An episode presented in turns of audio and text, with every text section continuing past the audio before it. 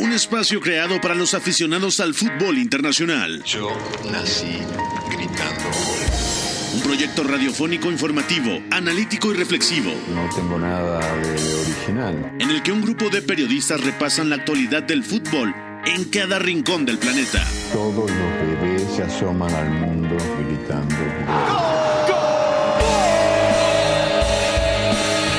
Y como todos, quise ser jugador de fútbol. He sido el peor pata de palo que se ha visto en los campitos de mi país. Arranca Catenacho W, la casa del fútbol internacional.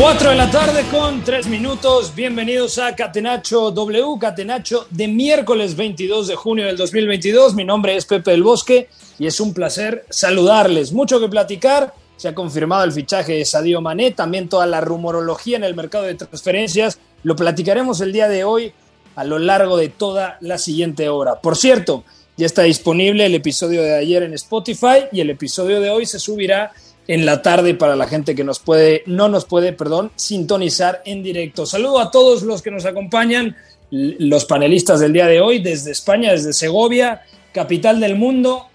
Iñaki María, muy buenas, ¿cómo estás, Iñaki? ¿Qué tal, Pepe? Muy buenas. Estoy confuso, ¿eh? Porque ¿cómo le has dicho a la gente que no está escuchando el podcast que lo escuchen diferido? O sea, es un sinsentido en sí mismo. Que no ha escuchado el programa, quise decir el programa, pero que lo puede escuchar el podcast en diferido. Todavía Claro, tengo el problema del, Si del lo van a jet lag. escuchar en diferido es porque no te están escuchando esto.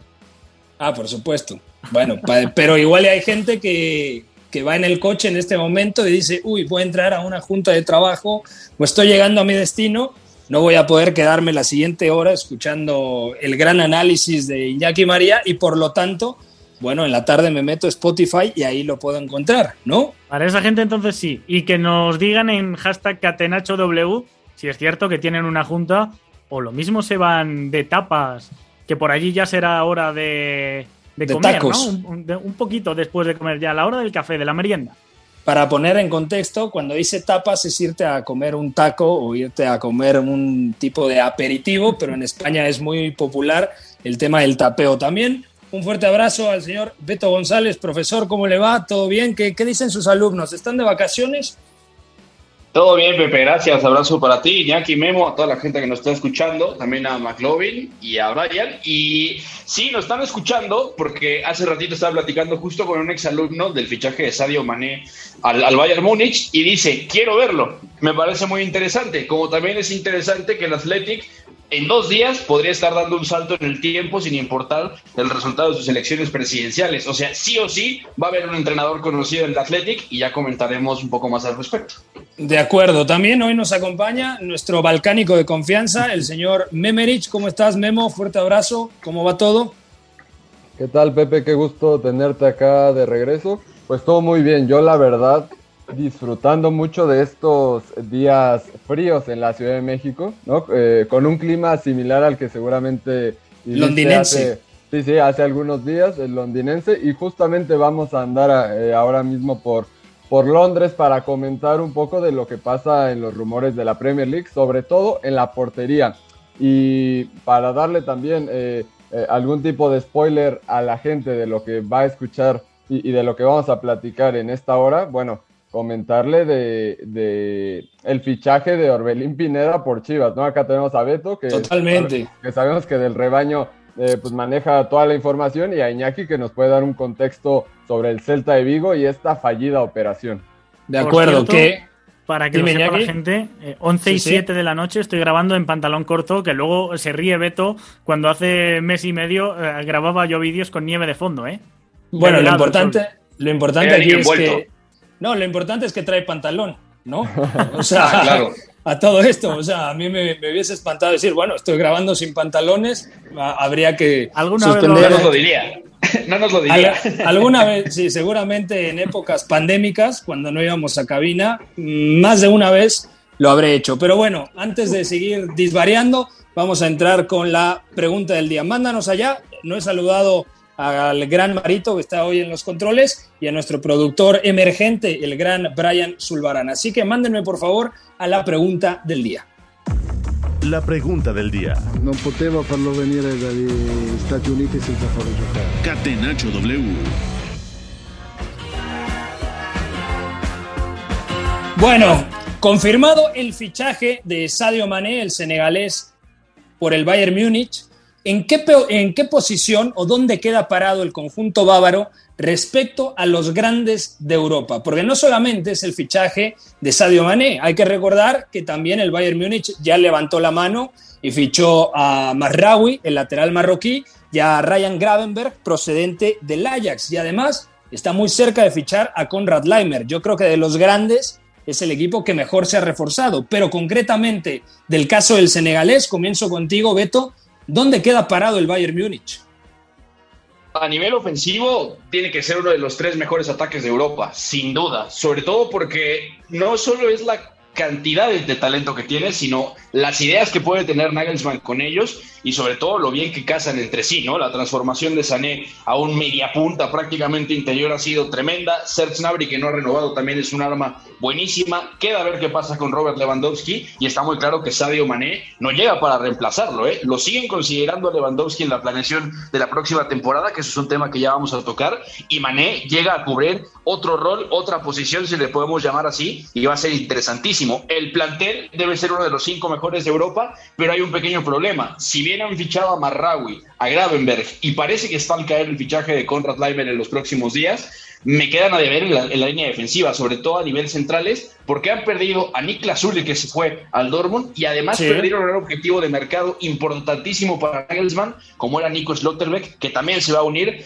a, justamente al Borussia Dortmund. Y además el Dortmund va a sumar a Sebastián Aller, que eso es otra cosa que ya vamos a platicar más adelante. Así que ataque yo diría uno de los mejores tres, y a nivel plantilla, yo pienso que es una de las mejores cinco. Fácil. Que hay que, que, hay que hablar también, Iñaki, del tema de qué es lo que sucede con Robert Lewandowski y con Serge Gnabry. Hoy le preguntaban a Oliver Kahn, directivo del conjunto bávaro, qué es lo que pasaba con Robert Lewandowski y él respondió de forma contundente. Yo voy a estar muy contento el primer día que llegue a entrenar de cara a la temporada 2022-2023, pero ¿Qué tanto te funciona tener a un futbolista de élite que no está contento quedándose, en este caso, en el Bayern Múnich? Así que para poder decir que tiene uno de los mejores ataques del mundo, hay que ver qué es lo que sucede. Primero con el polaco y también con Serge Gnabry, que todavía no ha renovado, ¿no? Claro, correcto. De hecho, eh, comentabas tú, Pepe, lo de tener a una estrella que dice que quiere terminar su etapa en el club es sin ir más lejos lo que hemos visto con Sadio Mané. Ha salido a buenas, ha salido por la puerta grande, podemos decir. Eh, multitud de mensajes de compañeros, de aficionados, de exjugadores del, del Liverpool, eh, dándole la enhorabuena, deseándole lo mejor. Yo creo que ya Lewandowski eh, está en ese tira y afloja con la directiva y no va a salir tan por la puerta grande cuando realmente en cada éxito del Bayern en, en, el último lustro, casi podemos decir en la última década, ha estado el polaco siendo el cabeza de proyecto. Bueno, yo creo que es probable que termine saliendo y si no sale este año, creo que acabará saliendo por la puerta de atrás y seguramente con el morro torcido eh, gratis la temporada que viene, exacto. Pero realmente me parece que eh, es un pulsito, yo creo, para tratar de subir el precio porque al igual que lo que comentaba Pepe de, de, de Khan, el ex portero del Bayern, esto también sale Hamicic diciendo prácticamente cada día que se va a quedar y que va a cumplir su contrato, que están muy tranquilos. O sea, el discurso es ese. Luego ya, en la práctica, veremos cuál es. Claro, y Memo, hablar de Sadio Mané, te puede jugar de extremo, de segunda punta, de falso 9, de media punta, de delantero, cualquier, exactamente, cualquier posición de ataque por lo tanto, con 30 años, después de haber evolucionado muchísimo de aquel media punta en Salzburg, del equipo que dirigía Roger Smith, al lado de Kevin Campbell, detrás de Alan, de Jonathan Soriano, de tener una evolución también muy marcada en el Southampton con Ronald Koeman al lado de Graziano Pelé, en ese equipo que también estaba Shen Long, que no hablo del dragón de Dragon Ball Z, sino del irlandés y del serbio Dusan Tadic hasta seis temporadas en donde lo ganó absolutamente con el Liverpool. Ganó una Premier League, eh, Premier League, perdón, después de tres décadas que no lo hacía el conjunto Red. Ganó la Champions, que no la ganaba desde 2005. Entonces me parece que deja un legado tremendo y con 30 años llega ya siendo uno de los mejores futbolistas del mundo porque terminó de ser eh, ese gran atacante después de la llegada del colombiano Luis Fernando Díaz, en donde decíamos, bueno, Sadio Mané, ¿de qué va a jugar? Y terminó, digamos, imponiéndose tanto a Diogo Jota, el portugués, como a Roberto Firmino. Entonces Sadio Mané llega siendo uno de los mejores futbolistas del planeta. Sí, sí, es que me parece que a sus 30 años eh, ha sumado muchísimas cosas a nivel de interpretación para jugar tanto de espaldas como para beneficiar a sus compañeros eh, con movimientos, con rupturas, porque además tiene una gama muy amplia de, en su repertorio para poder moverse y también en lo que puede hacer con balón, con esos regates partiendo desde la izquierda y acercándose a la frontal, sabemos que, puede eh, romper cualquier defensiva. Me parece eh, que, que, si Lewandowski termina abandonando la institución, Sadio Mané es, una, es un gran candidato para ocupar ese rol, eh, jugando más de espaldas, eh, con eh, descensos más marcados a la espalda del medio campo rival, aunque se dice también que el Bayern Múnich esperaría para fichar a un delantero del calibre de Lewandowski y no quedarse flaco en esa posición, ¿no? Pero creo que si en algún momento se le requiere, Mané puede hacerlo perfectamente y también Habría que ver, pero yo lo veo compatible incluso con Sané, ¿no? Eh, intercambiando carriles, si es que el alemán juega más eh, o parte más desde un carril interior, yo creo que ahí se podría formar una buena sociedad y los dos con muchísima, eh, muchísima movilidad. Sané también puede jugar más en la derecha. A ver, hay que ver mm. cuál es el planteamiento que utiliza Julian Nagelsmann, pero digamos, Sadio Mané, segunda punta eh, Leroy Sané, media punta partiendo desde la izquierda, Lewandowski referente, hay que dosificar también los minutos del polaco, lo mismo con el tema de Thomas Müller. A ver, son futbolistas que ya están en la barrera de los 33 años, por lo tanto, la gasolina hay que dosificárselas. Entonces, yo creo que a día de hoy me parece uno de los bombazos del mercado. Y además Sadio Mané quería ir al Bayern, lo dijo después de la final de Champions, que ya había cumplido su ciclo con el Liverpool, que ya no tenía nada más por dar, porque ya lo había ganado absolutamente todo. Entonces yo creo que no solamente es ganar un gran el fichaje de un gran jugador, sino que también es un gran futbolista que tiene la ambición de romperla a toda costa en el equipo bávaro.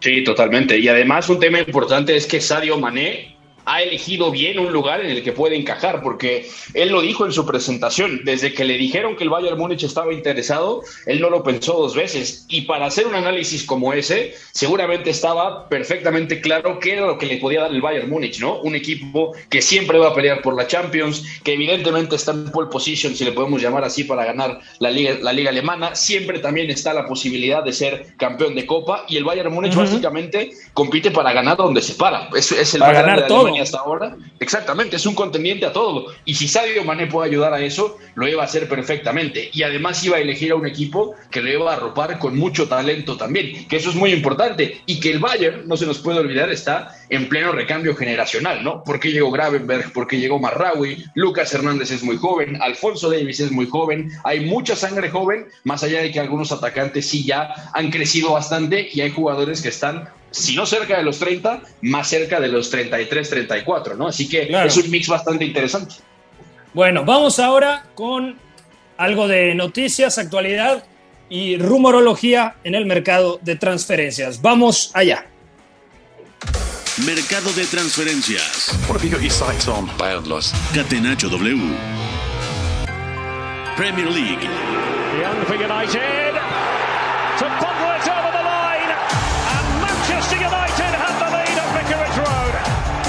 Catenacho W.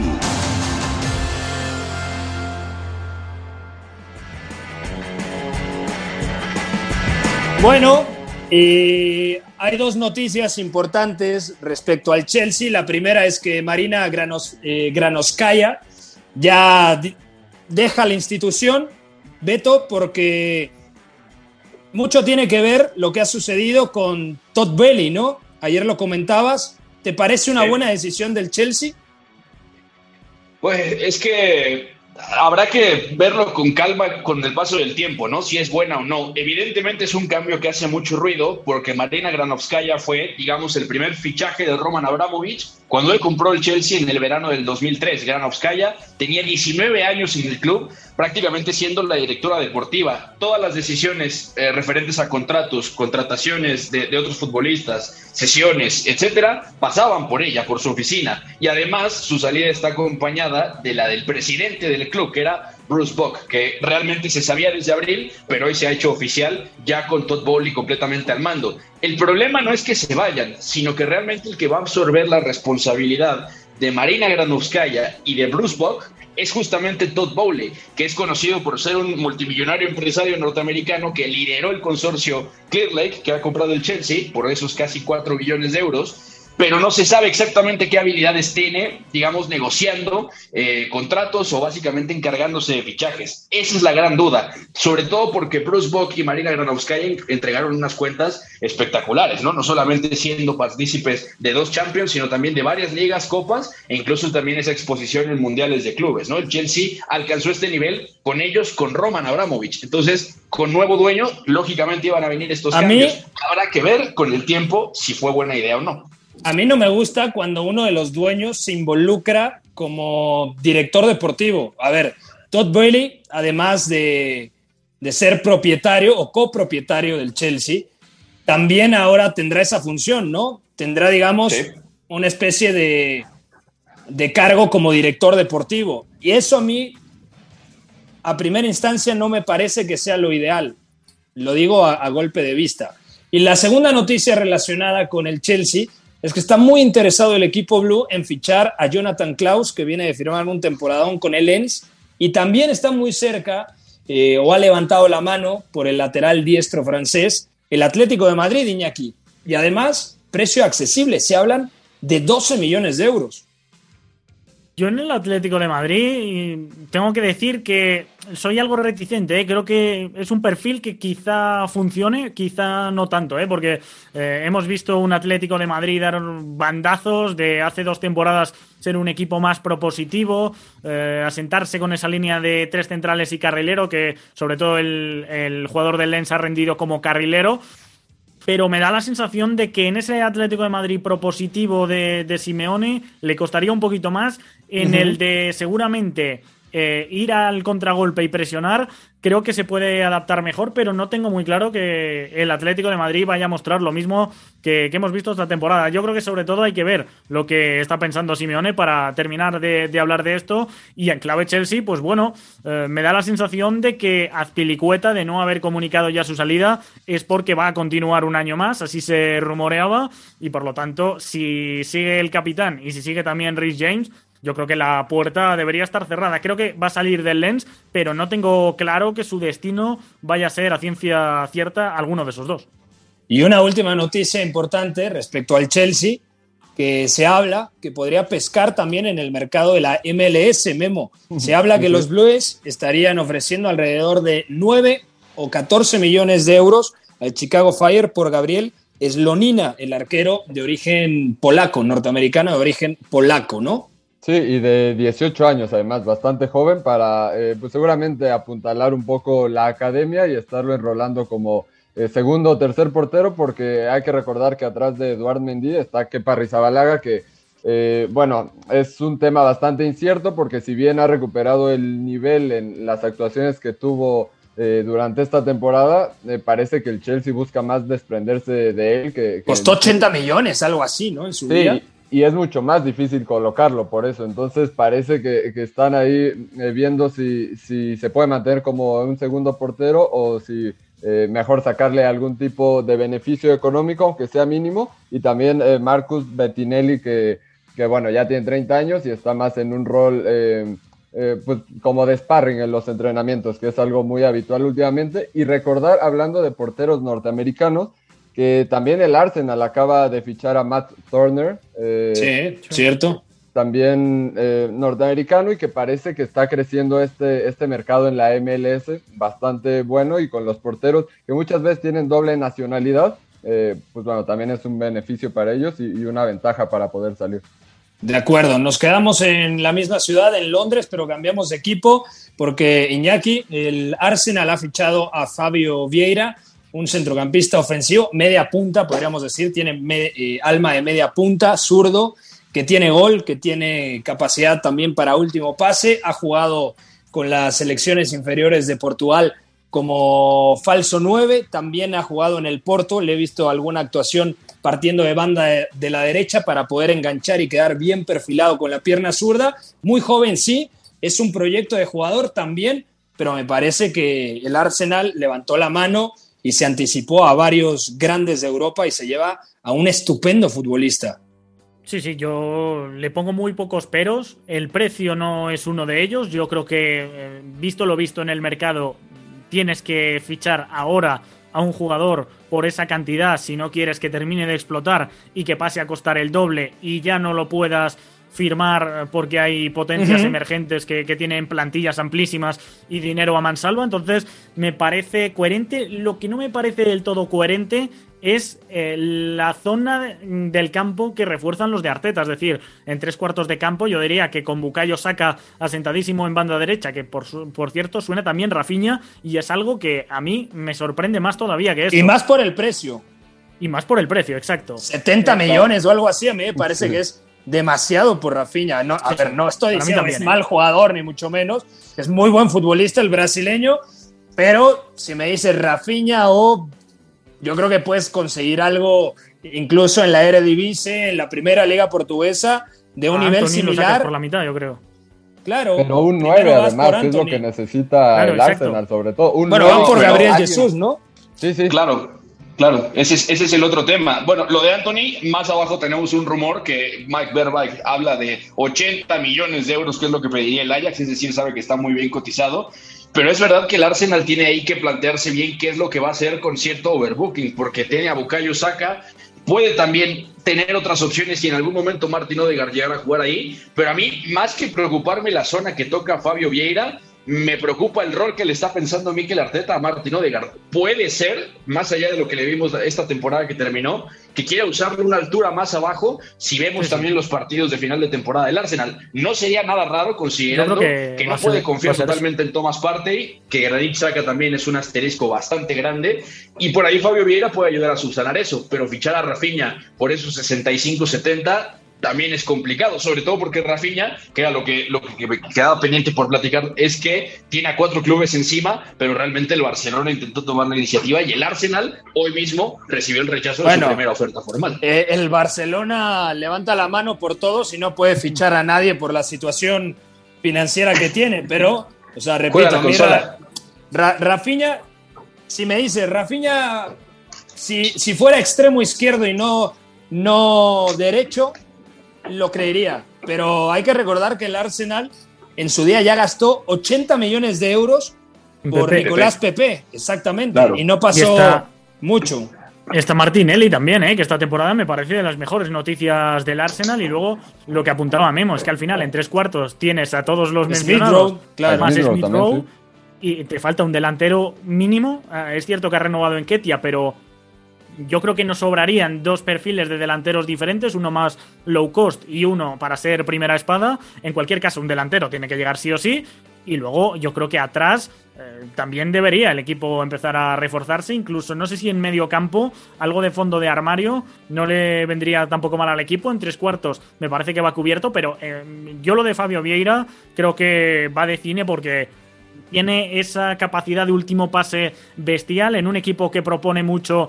Creo que tiene ese centro lateral cayendo un poquito a banda. Por dentro también eh, tiene la técnica suficiente para cambiar partidos y presiona como un perro de presa. No es de los típicos talentitos que luego eh, está a verlas venir en fase defensiva. No, no. Este es de los que en presión tras pérdida, sobre todo, a mí ha habido partidos que me ha dejado boquiabierto, que ha liderado. Me parece un gran fichaje. ¿eh? De acuerdo.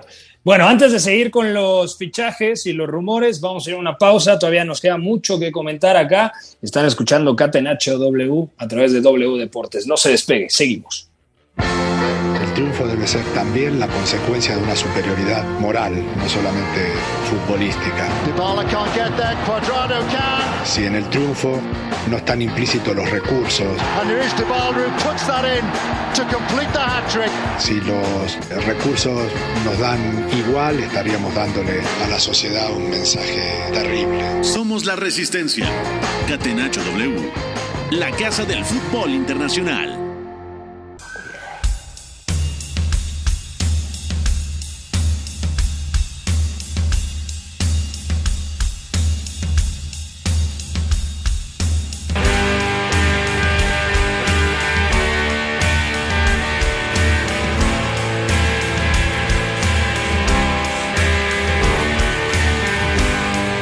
Seguimos en Catenacho W, Beto González, Iñaki María, Memo Navarro, mejor conocido como Memerich, y un servidor Pepe del Bosque. Hay que recordar que el señor Gustavo Millares está en medio de un huracán allá en el puerto de Veracruz, así que hasta Tierras Jarochas, un fuerte abrazo al señor Gustavo Sangaré Millares, que no nos ha acompañado esta última semana. Bueno, vamos a seguir hablando de los eh, fichajes y los rumores. Beto, se habla también del interés tanto en Anthony, el extremo brasileño, como en el centrocampista defensivo mexicano, Edson Álvarez. Y dice Mike Berbay eh, que por el extremo brasileño, más o menos, el precio que se pretende son 70-80 millones de euros por parte del Manchester United. Y el mediocampista mexicano costaría alrededor de 30 millones de euros. Pero realmente ¿Puede llegar Edson Álvarez al Manchester United o es un humo tradicional del mercado de transferencias? Ya que lo diga Mike Berbay, es porque algo hay. Evidentemente, en este momento en el Manchester United, Eric Ten Hag y su staff están discutiendo muchos objetivos y además la pretemporada empieza prácticamente en 10 días. Así que seguramente hay algo, pero hay que esperar, sobre todo porque más allá de que pueda ser cierto o no, el problema es que el United es posiblemente el club grande europeo más incompetente para fichar en un mercado de verano, sobre todo porque se habla de que pretenden a todo mundo, quieren seducir a cualquier jugador que se les cruza. Hay grandes objetivos, pero realmente no llega a nadie. Y mientras vemos a clubes ingleses como el Arsenal o el Tottenham con tres o cuatro fichajes amarrados, el United sigue con esto de está convenciendo, está hablando con él. Lo de Anthony, además de que es sumamente caro y eso prácticamente ocupa el 70% del presupuesto para este verano, tiene poco sentido si consideramos que hay bastantes extremos. Es decir, más allá de lo bueno que es Anthony, está Marcus Rashford, está Anthony Elanga, está Jadon Sancho, Alejandro Garnacho, que Memo lo conoce perfectamente, va a tener un lugar en el primer equipo. o sea, también eh, Pelistri ¿eh? y Diallo, que, están cedidos y, que se pagó una buena pasta por ellos. Y vuelven de préstamo, ¿no? Pelistri y el Alavés y Amad Diallo, que venía justamente de la Palabra. O sea, son muchísimos extremos para gastar 80 en otro, ¿no? Y lo de Edson cuadra muchísimo porque el Manchester United necesita como el aire un mediocentro, solo que Edson es un mediocentro muy específico. La ventaja es que Eric Ten Hag lo ha podido adaptar perfectamente a su sistema en el Ajax, aunque en el United pueden haber muchas dificultades más. De acuerdo, y también, ya para cerrar el tema de la Premier, Memo, hablabas de un efecto dominó en la portería de distintos clubes. Sí, sí, eh, en el Nottingham Forest eh, se habla eh, que tiene la intención de ir por Dean Henderson, el, portero del Manchester United, el cual parece que podría tener más protagonismo en el United si es que convence a Eric Ten Hag. Debido al juego de pies que tiene y al manejo de su área, que David De Gea sabemos que no es su, su principal cualidad. Sin embargo, también lo que está buscando Henderson es jugar eh, de aquí a la Copa del Mundo. Ya se perdió la Eurocopa por poca actividad y ahora, bueno, ya quiere tener eh, algo más de continuidad. Y quien lo buscaría además sería Steve Cooper, que ya hemos hablado de él. Como siempre confía en eh, jóvenes ingleses a los que dirigió en, categorías inferiores justamente de los Tres Leones. Así que no suena nada descabellado y por un préstamo por una temporada, creo que es factible y sabemos también que Henderson ya respondió en aquel eh, Sheffield con un equipo eh, limitado en cuanto a presupuesto, eh, en donde muchas veces tenía que ser la figura, pero bueno, tuvo los arrestos para hacer su mejor temporada ahí además. De acuerdo. Hasta aquí dejamos el tema del fútbol inglés. Vamos ahora a viajar a Alemania para charlar de la Bundesliga. Mercado de transferencias. What have you got your sights on? Bayern lost. Catenacho W.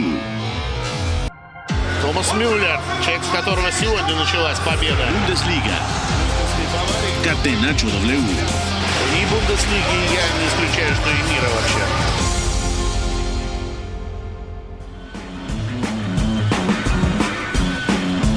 Bueno, en Alemania, como ya decíamos al arrancar el programa, se ha confirmado la llegada del senegalés Sadio Mané al Bayern Múnich, el delantero de, que deja el Liverpool después de seis temporadas.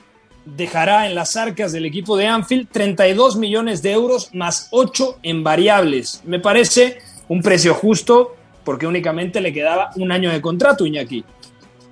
A mí me parece muy barato. No sé si queda un año de contrato, pero sí sé que el Liverpool eh, no tiene la opción de fichar una pieza de esas características y de ese nivel. Entonces, llegados a ese punto y viendo que te han pagado tantísimo por Darwin Núñez, yo creo que si le pides un poquito más al Bayern, se habría acabado estirando. Y el Bayern eh, lo criticamos muchas veces, eh, lo reflexionaba yo esta mañana, porque eh, le quita, entre comillas, muchos jugadores a la clase media de, de, Alemania, incluso también a la zona noble de Leipzig y de Borussia Dortmund, porque también se hace con talentos de, de otras ligas. Pero realmente la capacidad negociadora, si antes estábamos elogiando lo de Marina Granovskaya, que en eso era una absoluta genia, yo creo que también en el Bayern hay una dirección deportiva que consigue abaratar los fichajes hasta tal punto de que año tras año me parece que a nivel de calidad, precio, necesidad, el Bayern es uno de los mejores en esto y lo de Sadio Mané, al igual que lo de Mazraoui que acaba llegando uh -huh. libre,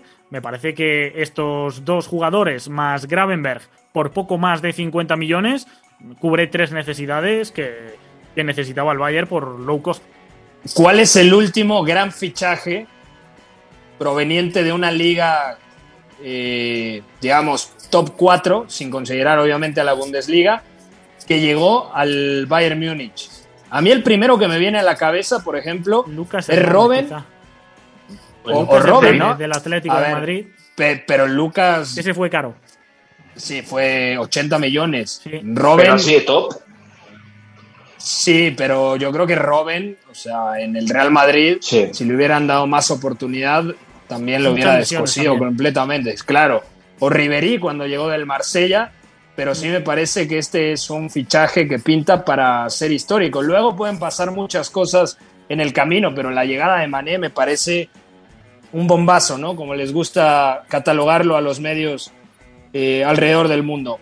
Hablando de delanteros, ya se ha confirmado prácticamente, lo dijo Fabrizio Romano, que el Borussia Dortmund ha acordado con el Ajax el traspaso de Sebastián Aller por 35 millones de euros procedente del Ajax. Oh. Es decir, el costamarfileño regresará a la liga en donde mejor rindió. Es cierto, tuvo una gran temporada en el conjunto de Ámsterdam, pero yo creo que la mejor versión de Sebastián Aller no la vimos ni en el Ajax ni en el West Ham, la vimos en el Eintracht Frankfurt al lado de Luka Jovic y de Ante Rebic. Sí, Ahora, sin duda. en el Borussia Sí. Dortmund, yo creo que le quedó un ataque muy lindo a- al equipo Borusser, junto con Adeyemi, con Marco Reus, con Malen. Malen.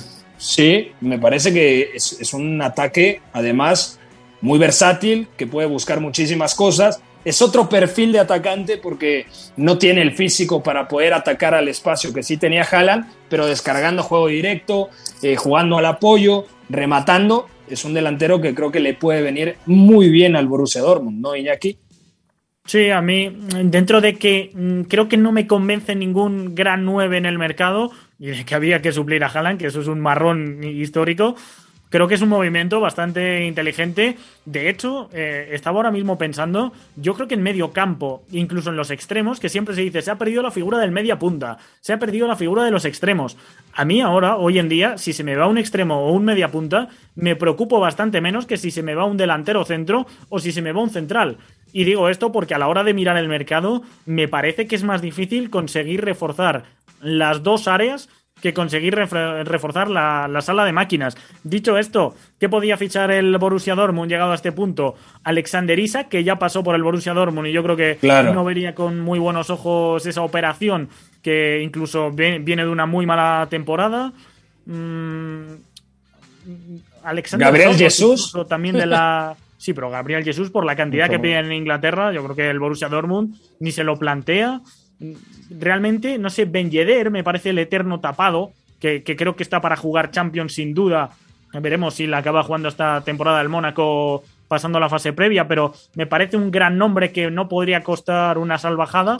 Pero bueno, dentro de las opciones que había, creo que lo del Costa Marfileño está bien tirado y es ese perfil de eh, mayor envergadura, jugar de espaldas, eh, poder eh, descargar. Tampoco creo que sea un genio en el juego aéreo, pero bueno, tiene esa sensibilidad en las descargas y que luego lo mezcle con una de Jamie O'Malley que corriendo a su alrededor me parece que suena complementario.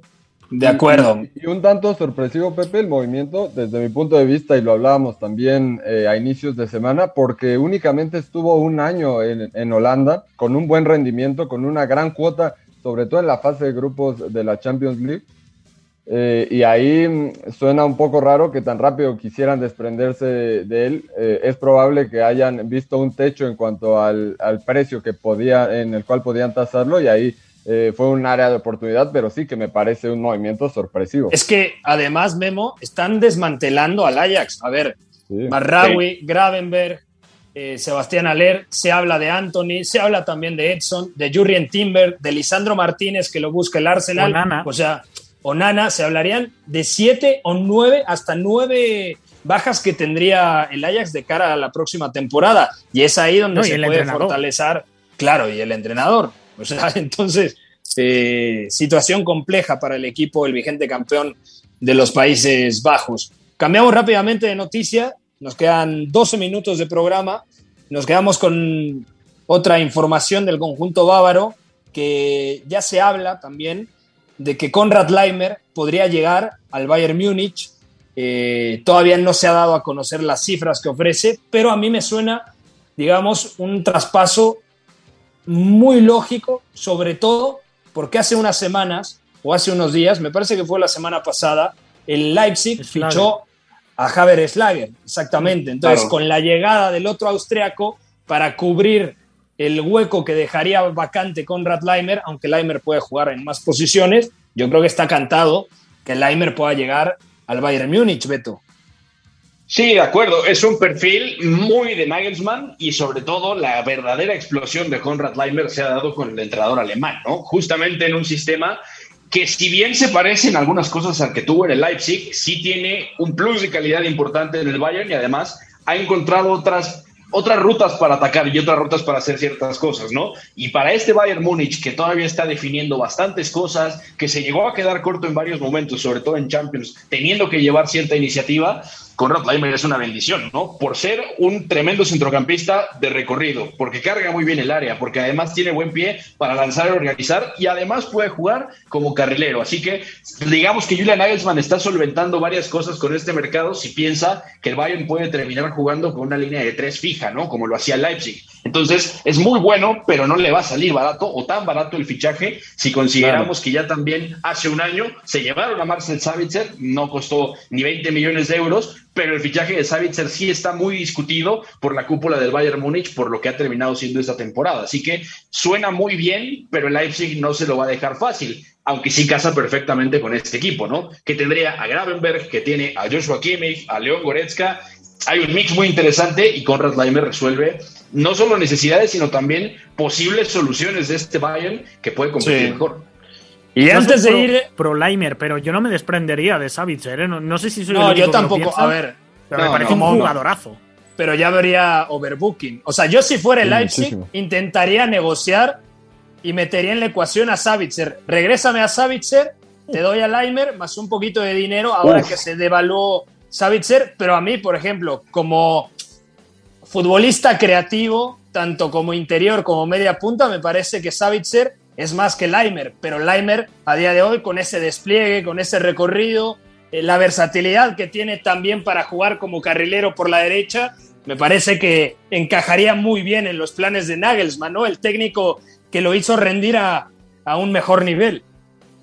No, eso Sí, puede ser. sí, También es cierto que fichan a Mazraoui, ¿eh? que esta temporada ya tiene Pavard, Mazraoui. Veremos si acaba saliendo Stanisic, el croata, que yo le veo buena pinta. Creo que puede salir cedido y alguno, algún equipo Bundesliga eh, se beneficie de ello. Pero bueno, creo que ya el Bayern, en la columna vertebral, no hay una posición que digas. Esta todavía me chirría un poco, sino que si no hay lesiones, yo creo que esta temporada ya va del todo cubierto.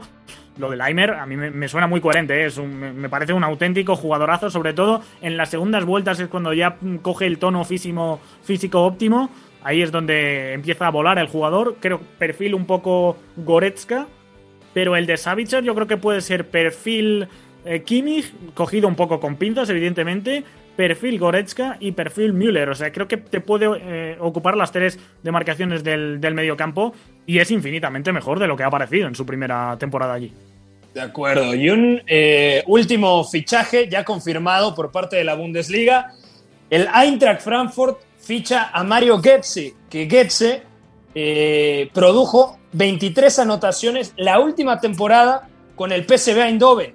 No creo que llegue a ser titular, pero sí puede ser un buen recurso importante para Oliver Glasner, tomando en cuenta que está Kamada, Bien. que está Lindstrom, que también están planteándose fichar a Lario como una alternativa, un 9 distinto a Rafael Santos Borré, el colombiano. Entonces, lo de Mario Goetze me parece, Memo, que sería, o, o será, mejor dicho, una muy buena incorporación del Frankfurt, que además competirá en Champions la siguiente temporada, ya que el último curso ganó la UEFA Europa League. Sí, y, y eso último que comentas creo que también eh, fue un factor eh, que terminó convenciendo a Goetze para decantarse más por el Eintracht de Frankfurt y no eh, por el Benfica como apuntaban los primeros rumores.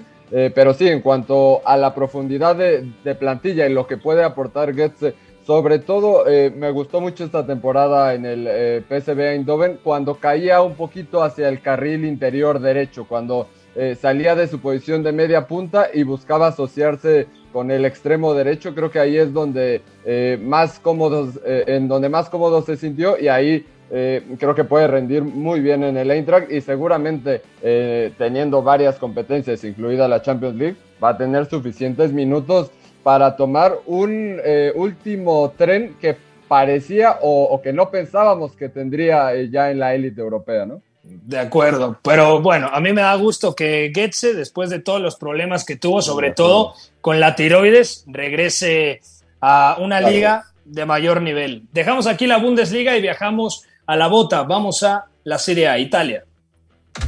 Mercado de transferencias. What have you got your sights on? Bayern lost. Catenacho W. Serie A. Milinkovic dentro a cercare immobile col destro battuto Bizzarri la ribalta la Lazio Catenacho W. in vantaggio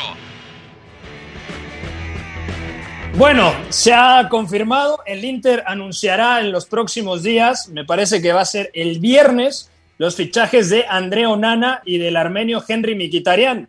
También para los próximos días están agendados los exámenes médicos de Romelu Lukaku, que regresa por una sesión alrededor de 8 millones de euros procedente del Chelsea. También la prensa italiana dice que la Fiorentina quiere a Luka Jovic y busca cerrar el acuerdo con el Real Madrid por eh, 3 millones de euros, es decir, una sesión por un año por alrededor de 3 millones de euros. Buenos fichajes serían tanto Onana como Henry Miquitarian o sería más para ampliar el fondo de armario y los recursos que tenga disponibles Simone Inzaghi, Iñaki.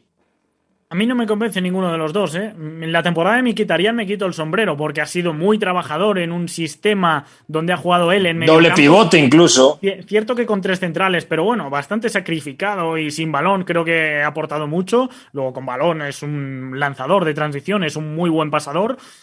Pero claro, en esa demarcación está Salanoglu que viene a hacer un gran temporadón y yo creo que los dos juntos mm, no cabrían ahora mismo tal y como tiene confeccionado el equipo Pero Inzaghi. más como suplente, ¿no lo ves? O sea, si Claro, el pero- titular es Chalanoglu, ahí que juegue Miquitarian algunos minutitos, dándole Sí, descanso si al turco o a O Varela. a Varela, sí. Claro, si te puedes permitir el lujo de tener un recambio de esas características, me parece que eh, el Inter acierta. Eh, pero no sé, eh, creo que hay otras prioridades. La primera de todas, un carrilero, sobre todo izquierdo, para eh, reemplazar a. Que, es cierto que tiene a Di Marco, pero para reemplazar lo que ha sido Perisic, creo que tiene que llegar algo ahí. Dejarte dinero en Lukaku.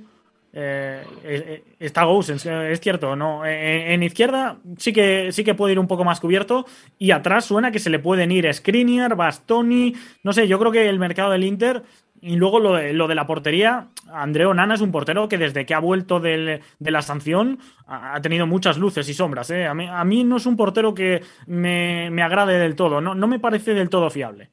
¿Qué va a pasar con, tu compatriota Perisic? Al final va al Tottenham, ¿no? Ya confirmado. Sí, no, no, eso sí, sí. Sí, ya enrolado totalmente eh, con Antonio Conte, pero de la portería del Inter decir que Radu tuvo su oportunidad eh, en una de las últimas jornadas y cometió un error eh, garrafal, ¿no? Uno de estos eh, autogoles cuando ceden el balón al portero que no logra controlar o que dirige mal el balón y lo terminó colando en su propio arco. Yo creo que a partir de ahí se prendieron las alarmas para Inzaghi y, y está buscando ya alguien que en estos partidos más secundarios le dé al menos un poco de seguridad después de ese evento. Totalmente. es el portero de la Rumanía sub-21 que llega a semifinales en, el último europeo no, sino en el anterior, 2019, si no recuerdo mal, y a mí me dejó una gran sensación en ese torneo. De acuerdo. Pues ahí está, las noticias con el Inter de Milán, que se sigue reforzando. El Milán, poco, ¿eh? Poco en el mercado de fichajes del equipo rosonero, del vigente campeón de la Serie A. Y antes de despedirnos, Beto, hay dos noticias que mañana profundizaremos. Eh, apuntan en Cataluña que Gaby está muy cerca de renovar con el Barcelona un contrato con una cláusula de rescisión de un billón de euros, lo cual me parece una locura, pero bueno, está de moda hacer este tipo de cosas para blindar a ciertos futbolistas de mucha calidad. Y también se reporta que el Athletic Club de Bilbao, pues bueno, ya tiene prácticamente bajo la manga el fichaje de Marcelo Bielsa, que regresaría después de una década. Esto, claro, si Iñaki Arrebachal, ¿cómo es? Arrechavaleta, ¿no? Sí. Eh, eh, Arrechavaleta. Arrechavaleta. Arrechavaleta. Es que, bueno, con los vascos es imposible. Es con una R. Bueno, es, es, todavía más ya complicado. Bueno, depende si llega este Iñaki Arrechavaleta como presidente porque si llega a Rechavaleta como a la presidencia, bueno, Marcelo Bielsa sería el entrenador del conjunto bilbaíno, donde alcanzó la final de la Copa UEFA en 2012, la que perdió con el Atlético de Madrid, y la final de Copa del Rey también en 2012, que perdió contra el Fútbol Club eh, Barcelona en la despedida de Pep Guardiola. Qué rápido pasa el tiempo, 10 años ya de esto. Y recuerdo, recuerdo dónde vi esa final de Copa UEFA, porque fue el día que me titulé de la universidad. Imagínense nada. Tremendo. Ya, ya, ya, ya llovió. No he recogido el título, así que, profesor, te lo juro que no lo he recogido. ¿eh? Yo tampoco. Ese día, ese día me titulé. Pero bueno, eh, ya nos vamos. Beto, un abrazo, amigo. Un abrazo, chicos. Y además, esto es importante. Arechavaleta tiene de candidato a Bielsa para entrenador, pero Ricardo Barcala y John Uriarte, los otros dos candidatos, tienen Ernesto Valverde del otro lado. Es como si te, si te pusieran a elegir entre tu mamá y tu papá, ¿no? Para el Athletic es muy complicado. Así que va a ser interesantísimo porque seguramente la mejor temporada de la, del siglo XXI, prácticamente del Athletic, fue con Marcelo Bielsa, así que ya veremos qué pasa. Hasta mañana. Sí, Ernesto Valverde es un gran entrenador. A mí, por el toque romántico, honestamente me gustaría ver de regreso a Bielsa. Claro, porque Valverde mete al Atlético en Champions, ¿eh? claro, totalmente. A ver, eh, un tema importante. Marcelo Bielsa se está haciendo grande.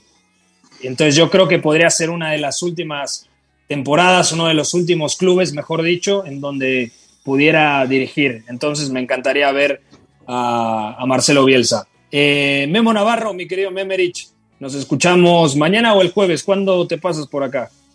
Mañana estaremos por acá, Pepe, y, bueno, vamos a ver si este eh, presidente o candidato a presidente Iñaki Arrechavaleta no va por Arrizabalaga, ¿no? Que ahí ya eh, este programa sería pues una fiesta intentando pronunciar esos nombres y, y sí, ojalá vuelva vuelva Bielsa también, porque ese tremendo baile eh, que pegó en Old Trafford eh, como seguidores de Manchester United, eh, o sea, a pesar de, querer que el United tuviera su mejor exhibición, bueno, creo que todos disfrutamos aquella serie por lo que hizo ese Athletic de Bilbao de Bielsa y bueno, esperemos más noticias en los próximos días. Es que imagínense, Iraola, que estuvo en aquel baile en Old Trafford, dirigiendo al Rayo, enfrentando a Marcelo Bielsa, que fue el técnico que mayor eh, provecho le sacó. Sería tremendo. Eh, Iñaki María, un abrazo. Mañana mucho más aquí en Catenacho W en punto de las 4 de la tarde. Y cerca ha estado Fernando Llorente de ascender con el Eibar, que creo que era también de, aquella camada de jugadores del Athletic, pero finalmente se queda en segunda. Para terminar diciendo, en dos días sabremos ya la decisión. Las elecciones son el 24 de, de junio y el favorito es el técnico de nombre más extraño que trae a Bielsa bajo el brazo. Así que veremos a ver el 24, en un par de días, qué sucede. De acuerdo. Gracias a Marito en los controles. Un abrazo también a Brian Zulbarán, quien hoy ha estado como productor, y gracias a todos los que nos escuchan siempre en punto de las 4 de la tarde aquí a través del 7:30 de AM W Deportes. Que tengan una muy buena tarde, pásenla muy bien. Bye bye. Hay una relación entre la práctica del cuerpo que se expresa en las manos y el cerebro, pero el fútbol ha suprimido esto. De modo que se trata fascinantemente de un ejercicio que nos devuelve en el tiempo a lo que fuimos en el origen, pero también una vez que nos aficionamos a este juego, nos regresa a la infancia, al niño que fuimos. Gracias por sintonizar Catenacho W. Entonces el fútbol es en ese sentido una maquinaria para regresar en el tiempo en un doble sentido. Por W Deportes, la frecuencia del fútbol internacional.